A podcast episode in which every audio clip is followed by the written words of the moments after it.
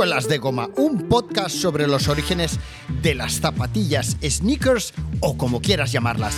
La historia de las mejores zapatillas de running, basket y skate de la historia.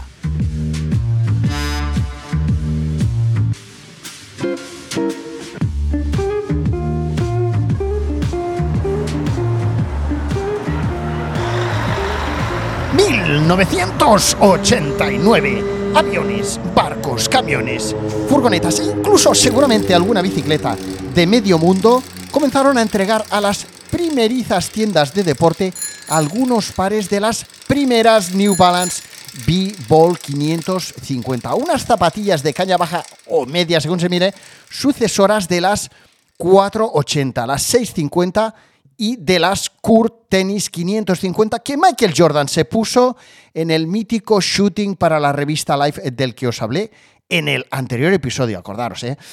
Las 480, las 650, las 550, por, por nombrar algunas, pero en concreto estas tres eh, tenían todas ellas, lógicamente, un diseño distinto, una estética, una construcción, un cuerpo distinto, pero todas ellas compartían el diseño de una puntera que era prácticamente idéntica, la misma puntera que estamos viendo en las B-Ball 550 protagonistas de, de nuestro episodio de hoy. Un diseño, una puntera contundente.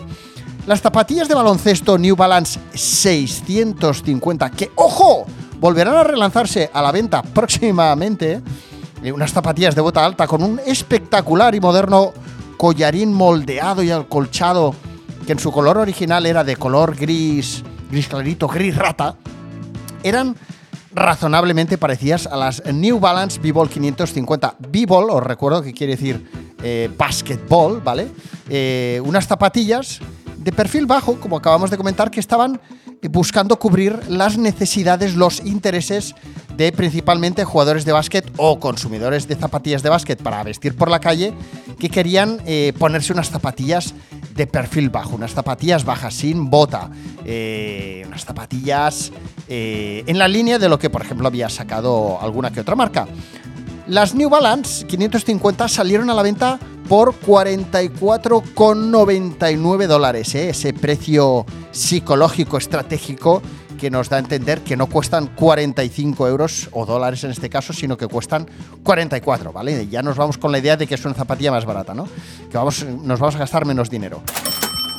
Y compitieron en las estanterías con marcas y modelos como las Adidas Conductor, las Converse Con o, las Nike Dunk, entre, entre muchas otras. Eh, poco tienen que ver, eso sí, en materiales, en cuanto a materiales y calidad. Las New Balance B-Ball, que actualmente podemos encontrar o podremos encontrar a la venta próximamente, eh, poco tienen que ver con las que disfrutaron los consumidores de los 80 y 90. Y es que, lógicamente, producir la que probablemente pueda ser una zapatilla de gran consumo, una zapatilla de volumen, una zapatilla muy buscada y muy comprada por consumidores de todo el mundo, como puede ser la B-Ball 550, pues hoy en día no sería viable eh, pensando, en el medio ambiente, pensando en los animales, ¿no?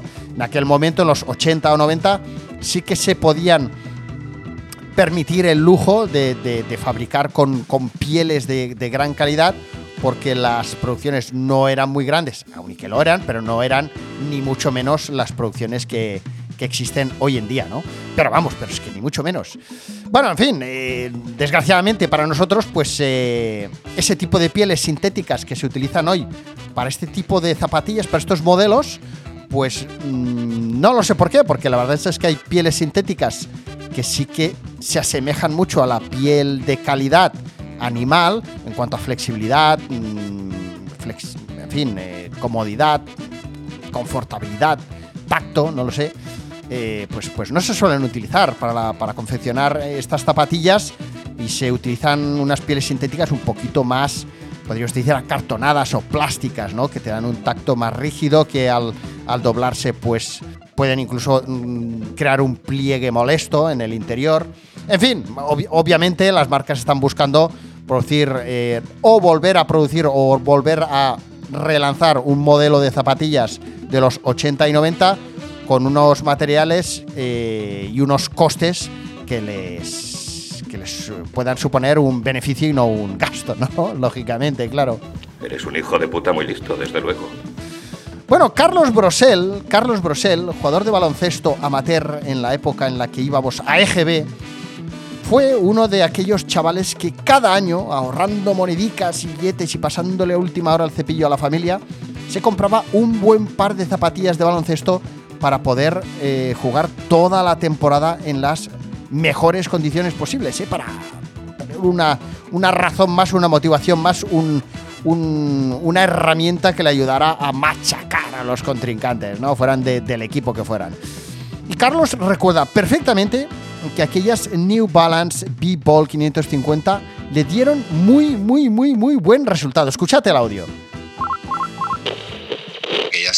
Zapatillas yo, yo las tuve, estas New Balance, en bajitas, las que llevaba Joe Llorente, Joe Llorente con los colores de los Lakers, las tuve, me las compré en Badalona y yo jugué con ellas, jugué con ellas un año y pico y recuerdo que, bueno, tú, decías en el, en el, podcast que una zapatilla sencilla y tal.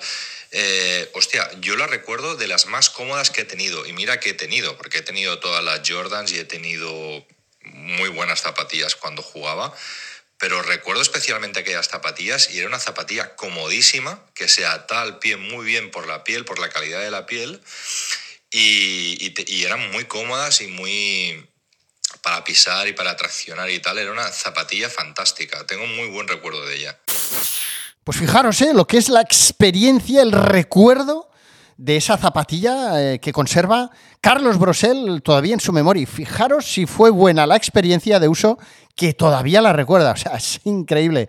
Eh, la verdad es que se me acaba de ocurrir ahora, ahora mismo, que, sería una, una, una, buena prueba de aquella rollo test el conseguirle unas B-Ball a Carlos y que pudiera volver a jugar, eh, aún y que ya tenemos otra edad y otros kilos seguramente, pero que las pudiera volver a probar, ¿no?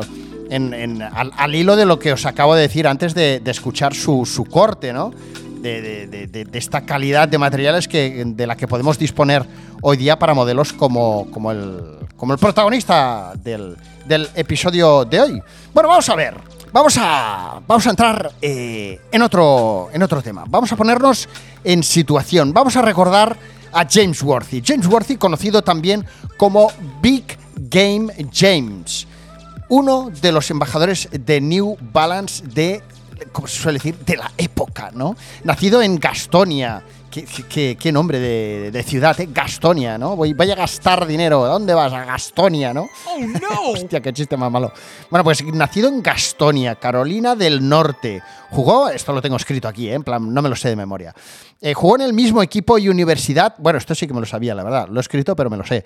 Eh, jugó en el mismo equipo y universidad que Michael Jordan y podría haber sido recordado como el jugador que le dio el título de la NCAA a North Carolina en el 82, de haber metido eh, los tiros libres que le tocó tirar a él, eh, pero que no metió y que, que, fueron esos segundos restantes los que utilizó eh, Jordan, tras, tras haber pedido un tiempo muerto al entrenador y estudiar a ver qué iban a hacer, pues fue, fue en aquellos breves segundos en los que Michael Jordan metió esa canasta tan recordada que, fue la que, eh, digamos, ayudó a conseguir el título eh, para, su universidad, para North Carolina. O sea que, ya os digo, eh, James Worthy jugaba con Jordan en aquel mítico partido, jugaban en el mismo equipo, misma universidad, tal, tal, tal. Pero fue Jordan el que, el que sí metió la canasta y Worthy, que a lo mejor si hubiera metido los tiros libres pues bueno, no sé, igual Jordan hubiera metido también esa canasta, pero bueno, no lo sé, en cualquier caso, Worthy estuvo ahí al punto de, ser él el que consiguiera con sus tiros libres la victoria de, la universidad.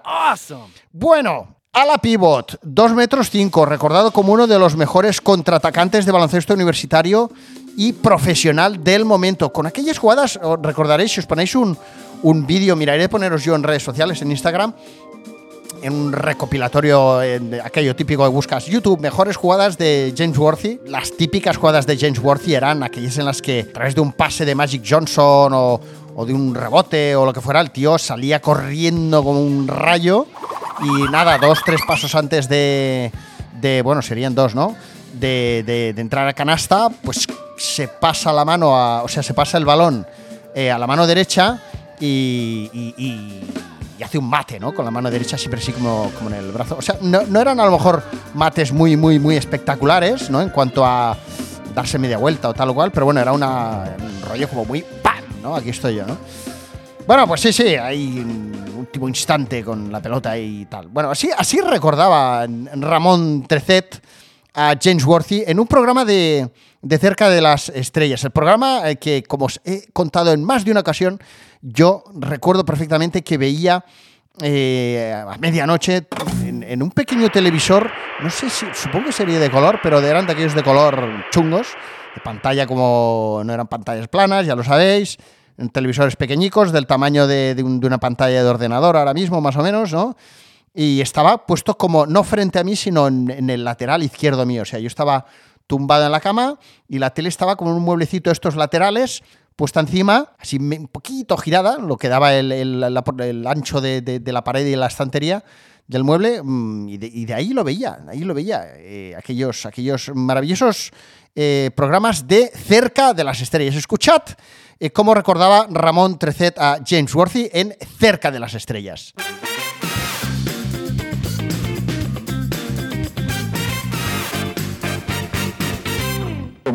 Ferrari Testarossa, ¿no? que está ahí esperando más o menos en la línea del medio campo a que alguien le dé al botón del encendido al coche, ¿no? Mete la llave y ¡pua! Y entonces surge allí el motor ese poderoso. Eh, y siempre eh, pasa una cosa, Worthy no puede eh, ponerse en marcha él mismo.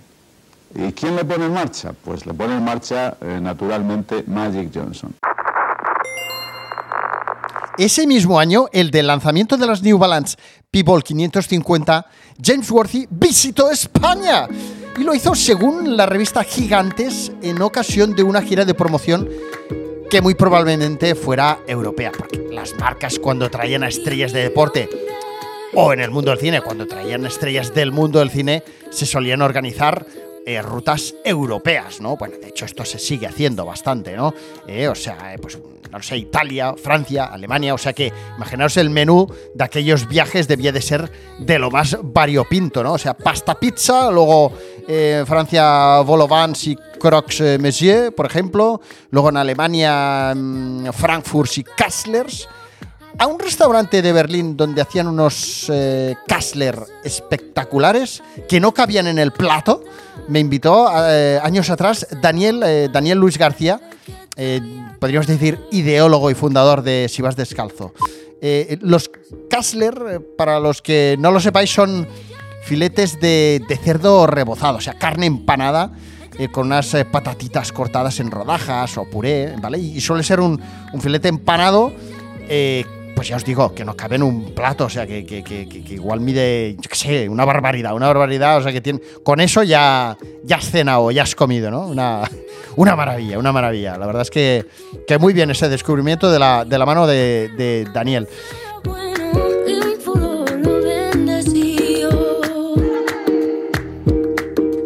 Pero en 1989 Worthy no venía de comer carne empanada en Berlín. En 1989 James Worthy venía de haber eh, ganado tres anillos. En la temporada 84-85 contra los Celtics, su eterno enemigo. En el 86-87 otra vez contra los Celtics y ahí dándoles duro. Y en el 87-88 contra los Detroit Pistons, habiendo sido nombrado Worthy MVP en las finales de 1988 con un promedio de 22 puntos y 7 rebotes. Vamos a ver el señor Worthy. Centro, 106, 102. Hay que lanzar de tres. Tiro, canasta. 106, 105. Quedan 6 segundos. Está completamente solo Isigrin. Centro. 108, 105. Invasión de la pista, se cae a Isaiah Thomas, final del encuentro, los Lakers campeones del mundo. Y aprovecho para recordaros que si os interesa la historia de los Lakers, ya que estamos hablando de James Worthy, etcétera, en HBO están dando la serie, la docuserie Tiempo de Victoria. No sé vosotros, pero yo aparte de haber sido un, un fan de, de los Lakers más que de Chicago o de cualquier otro equipo, eh, la verdad es que no tenía conocimiento alguno porque tampoco soy muy geek del baloncesto, de la historia del, del- baloncesto, de los equipos de la NBA. eh, y me está resultando interesante. La verdad es que no conocía en absoluto la figura, el personaje de Jerry Bass, el, legendario dueño de los, de los Ángeles Lakers. En esta serie nos explican cómo eh, Jerry Boss que falleció con 80 años en el, en el 2013, un, un empresario, un eh, emprendedor que adquirió en 1979 no tan solo a los eh, Ángeles Lakers, sino que también adquirió al equipo de hockey sobre hielo, los Ángeles eh, Kings y el campo del, del Forum, por una cifra récord entonces eh, de, de 67,5 millones de dólares. Bass era uno de aquellos personajes carismáticos, muy salvando la- las distancias, muy un poco al estilo Gilly Hill, el, el- mítico eh, presidente del Atlético de Madrid, eh, empresario, eh, también constructor, alcalde de Marbella, etcétera, etcétera. Ya creo que os conocéis la historia. De hecho, también hay un documental que habla de, las peripecias de la historia de, de Hill. Y, bueno, la verdad es que una historia muy interesante, tan solo estos dos episodios eh, que he podido ver, donde nos explica cómo él un poco revolucionó el equipo de los Lakers cuando se puso al frente, como tenía clarísimo que los Lakers tenían que ser un equipo ganador en una época en la que los Celtics parecían estar años luz eh, del resto de los equipos y que fuera imposible ganar el título el pique que había entre los, los presidentes de, eh, de los Celtics y en este caso él, el, el de los Lakers, y, y cómo él consiguió pues, eh, fichar a Magic Johnson, levantar un equipo, crear el Showtime, eh, llevando a estrellas del cine a esas primeras líneas de, de la pista, ¿no? sentándolos al frente para que también se creara expectación, que la gente quisiera ir al campo.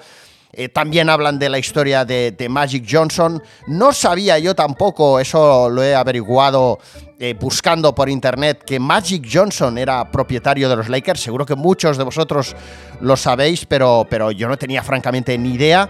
Y, y no hace mucho que vendió sus, sus acciones, creo que fue en el 2000, a ver, que lo tenía por aquí apuntado, vamos a ver, vamos a ver, en el 2010, en el 2010 vendió eh, Magic Johnson su, su parte de Los Ángeles Lakers a un, creo, médico, también por una millonada, y bueno, el tío había estado, creo que 14 años en los Lakers y 10 había sido copropietario, o sea que, que también se llevó su, su tajada aquí al amigo Magic.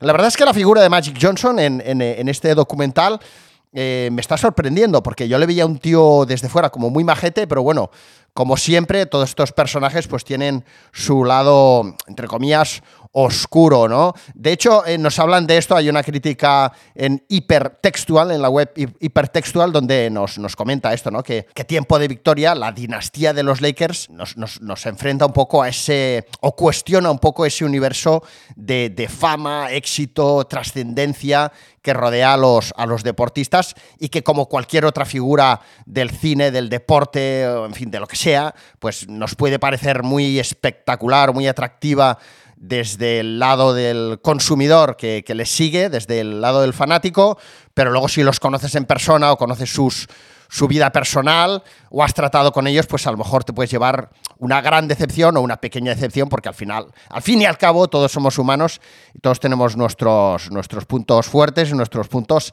débiles, ¿no?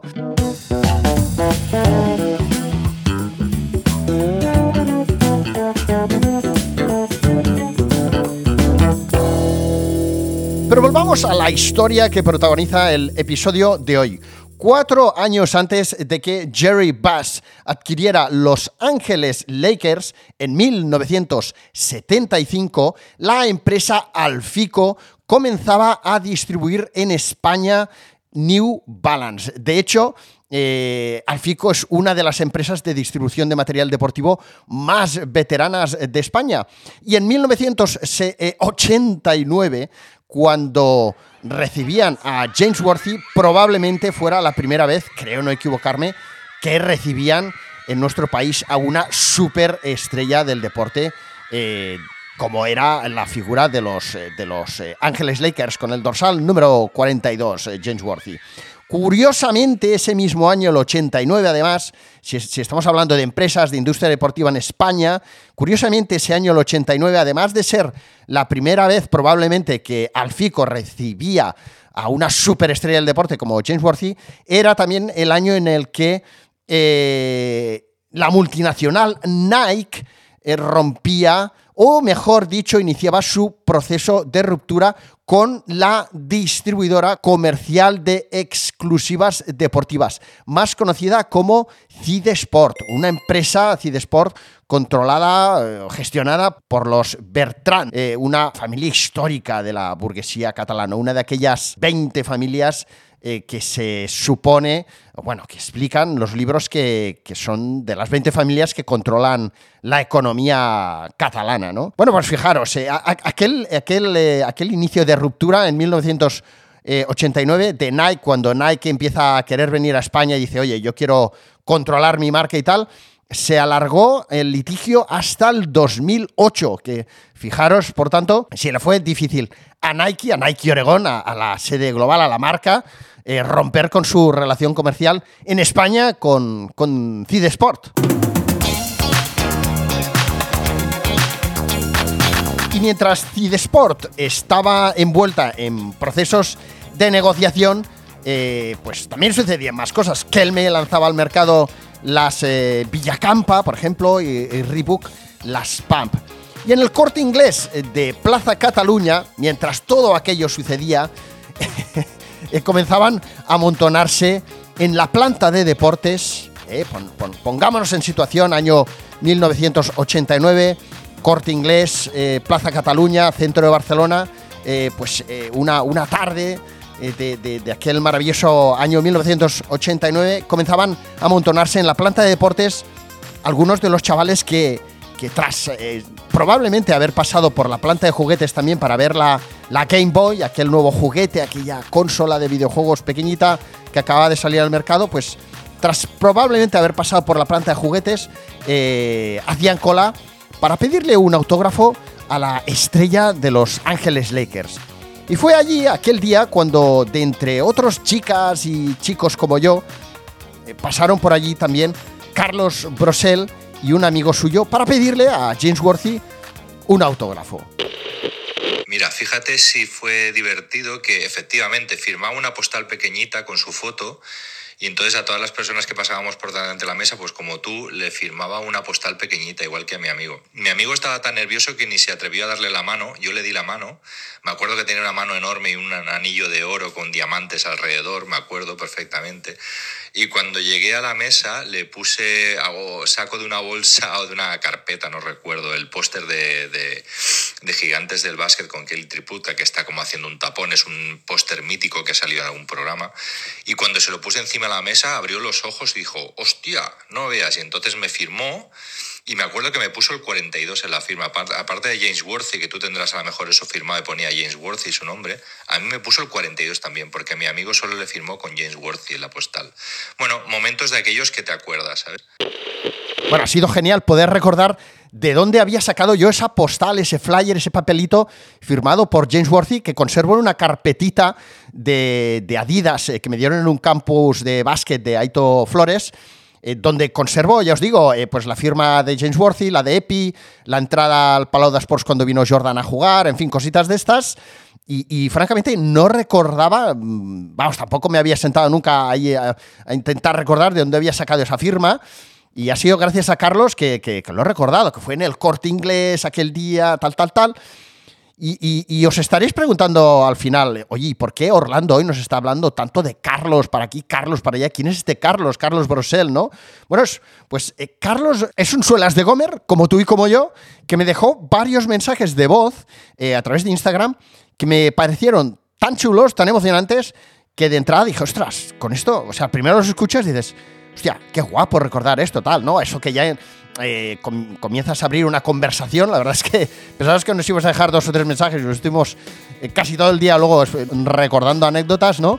Pero bueno, estos mensajes privados que, a lo mejor vosotros os da palo, ya no digo tan solo con, conmigo, ¿eh? sino con, con otras personas a las que a lo mejor estáis siguiendo y que os da palo compartir, y es que al final los que estamos creando contenido, muchos de nosotros, eh, pues lo hacemos para conocer gente, para conocer historias, para, para nutrirnos más, ¿no? ¿no? No para vacilar, no para ir de sobrados, no para... En fin, al final, bueno, depende de quién, ¿no? Porque sí que conozco a algún influencer que, pues lógicamente, no es que, yo quiera dármelas de influencer, pero sí que conozco a gente que crea contenido que, que, que, bueno, a lo mejor le, le escribes algo, a mí me ha pasado y no te contesta y dices, joder, qué tío más rancio, ¿no? En, en el podcast va muy de guay y muy de ah, mm, contactadme y luego no te dice nada, ¿no? Bueno, pues sea como fuere, Carlos me, dejó estos mensajes de voz. No es muy habitual que la, que la gente eh, me deje mensajes de voz, pero Carlos lo hizo y me pareció genial aprovechar estos, estos recuerdos para, para crear el episodio de hoy, ¿no? O sea que por eso hoy estoy mencionando en varias ocasiones a Carlos eh, para hacerle partícipe de este episodio de hoy, de este podcast, y también invitaros, como no, a, a más gente que, que si queréis explicar cosas, pues podéis utilizar suelas de goma como, como eco, como altavoz, ¿no? Altavoz que, que recordaros que ahora mismo ya estamos, ya estamos, ya estoy llegando a más de 8.000 oyentes por mes, con lo cual, oye, es un, es un buen altavoz, ¿no? Yo creo, para explicar estas historias que al final son o nos importan tal vez a un, a un número de personas relativamente reducido, pero que nos lo pasamos genial, ¿no? Bueno, vamos allá, seguimos con este, con este audio de Carlos, donde ahora nos explica, nos habla un poquito de, de, de- la mano de James Worthy. Fíjate, fíjate si fue un momento que me acuerdo, que me acuerdo perfectamente la escena. Mi amigo estaba tan, tan nervioso que, porque yo le decía, digo, yo digo, yo al James Worthy, porque a ver, su mano era una mano mítica, te acordarás que cogía el balón y acababa los contraataques. Y yo de lo que más me acuerdo es de su mano, porque yo le decía a mi amigo, digo, oye, digo, yo no me voy de aquí sin darle la mano a James Worthy, ¿no? Yo que soy muy tirado, muy, muy tirado para adelante, ¿no? Mi amigo se cortó mucho y no se atrevió, él le firmó la postal y tal, le pasó por delante. Me acuerdo que cuando salió a, a no sé qué planta era, pues sería la planta de deportes, la planta sexta, allí de diagonal. Y, me acuerdo que entró allí y se daba con los carteles de, de rebajas y tal, porque era muy alto, y se daba con los carteles del corte inglés en la cabeza. Me acuerdo de aquella imagen. Y lo que tú dices, sería hoy en día impensable. Una estrella de la NBA que, bueno, que tú dices, es que claro, Magic y Jordan eran el top del top en aquella época, pero es que. mm, eh, James Worthy, como dice un amigo mío, comía en la mesa al lado. Pues a raíz de este apunte, de este comentario sobre la mano de James Worthy, eh, me he metido en, Google a, a ver si, si la mano de James Worthy era muy grande o no. Y resulta que aunque de buenas a primeras nos podríamos llevar a la impresión de que el número 42 de los Lakers era uno de los jugadores de la NBA con las manos más grandes, pues eh, resulta que ni tan solo aparece en el top 10. Y es que, cómo no, en eh, eh, internet podemos encontrar de todo y hay un top 10 de los jugadores de la NBA con las manos más grandes. es que esto es tremendo. Entonces, bueno, resulta que en este top 10 estaban, empezando por el final, en el número 10 estaba Wilt Chamberlain, en el número 9 Cole Leonard, en el número 8 nuestro estimado Michael Jordan. En el número 7, Julius Erving. En el 6, Noah Vontek. Ni idea, vamos, yo es que como no soy muy friki de, NBA. eh, en fin, conocidos, conocidos. Luego hay dos o tres que yo francamente no los conozco. En el 2, eh, Shaquille O'Neal. Y en el 1, tampoco lo conozco. Os vais a estirar de los pelos. Eh, pero bueno, tampoco lo conozco. Boban Marjanovic. Bueno, en fin. Este tal Boban con la mano más grande, eh, tenía una mano que, de, digamos, de, la base, del inicio de la mano, de donde acaba el brazo y empieza la mano, hasta el final del dedo eh, corazón, eh, le medía la mano 30 centímetros, ¿vale? Y la mía, que es normalita, tirando a pequeña, mide 18, ¿vale? O sea que, bueno, eh, mano muy grande, no cabe duda. Y James Worthy, aún y no estando en este top 10, pues tenía una facilidad increíble para en esos contraataques, como dice Carlos, coger la pelota con la mano derecha, como si cogiera una pelota de tenis y, y machacar, ¿no?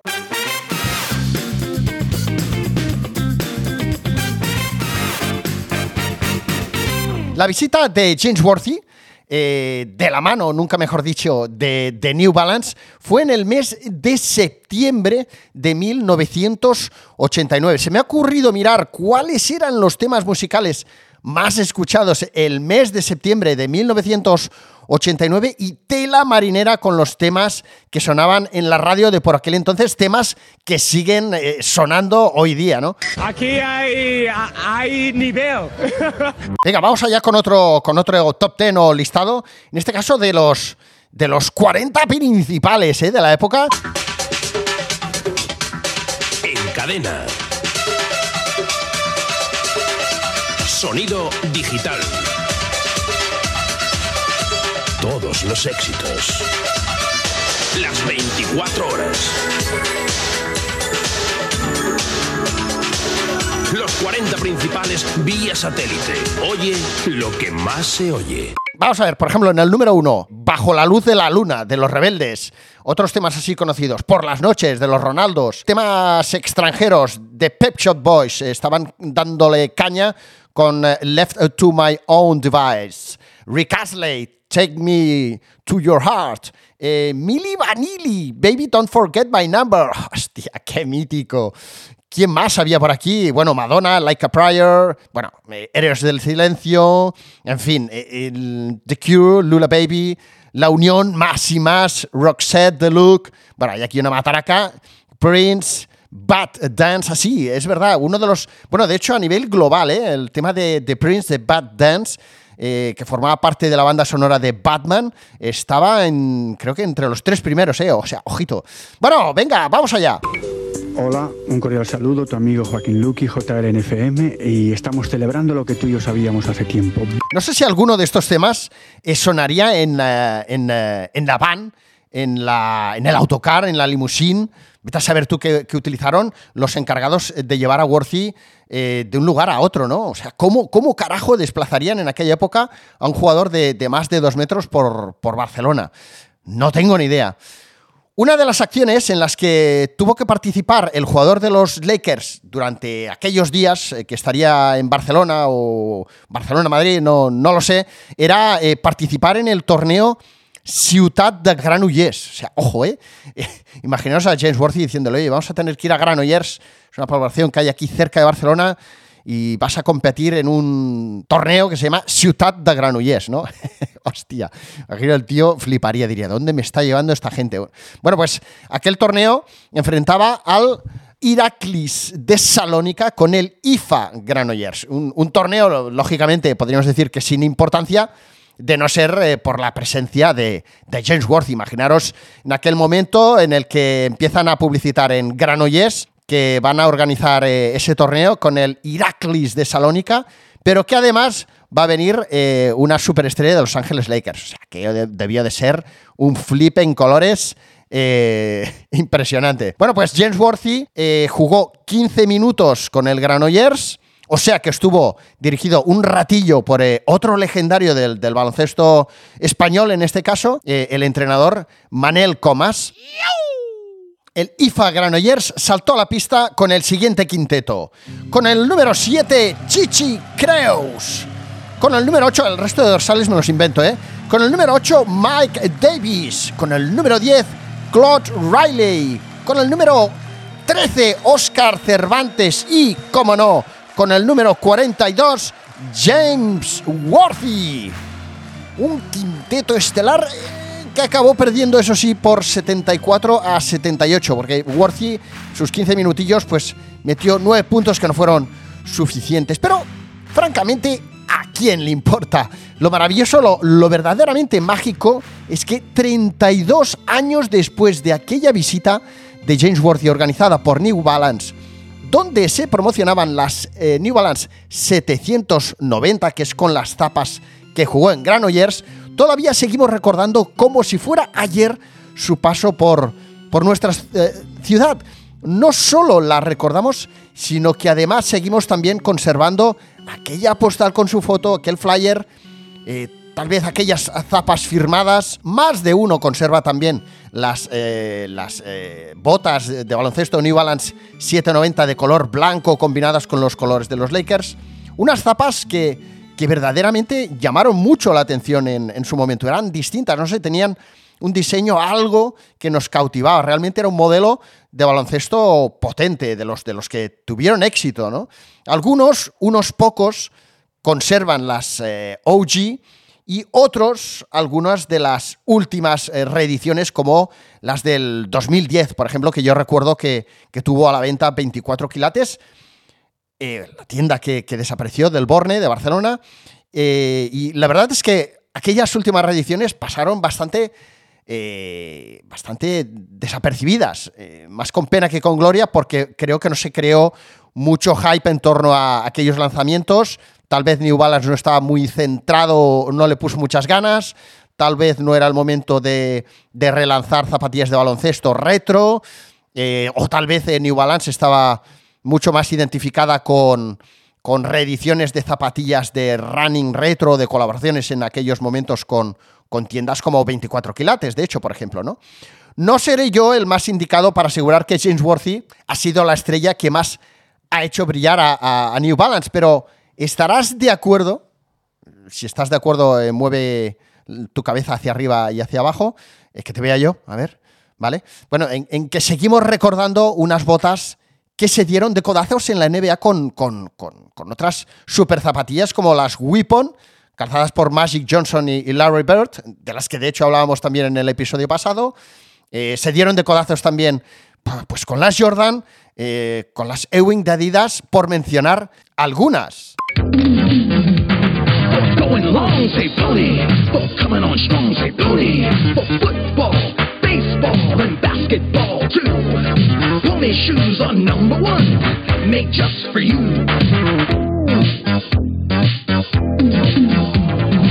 Tal vez ya no recordemos qué zapatillas New Balance llevaban Charles Oakley o Dennis Rodman, jugadores patrocinados también por la marca de la N, pero sin duda que recordamos las gafas, las zapas, los mates y la visita de Big Games James Worthy. Así que con esa idea en mente vamos a ver este reportaje sobre lo que hasta el momento han sido los seis fabulosos años de la carrera profesional en la NBA de James Worthy. ¿Preparados?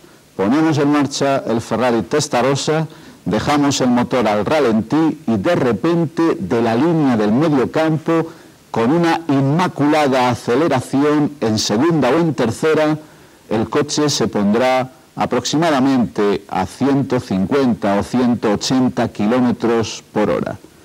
¿Es un Ferrari Testarossa? No, es James Worthy.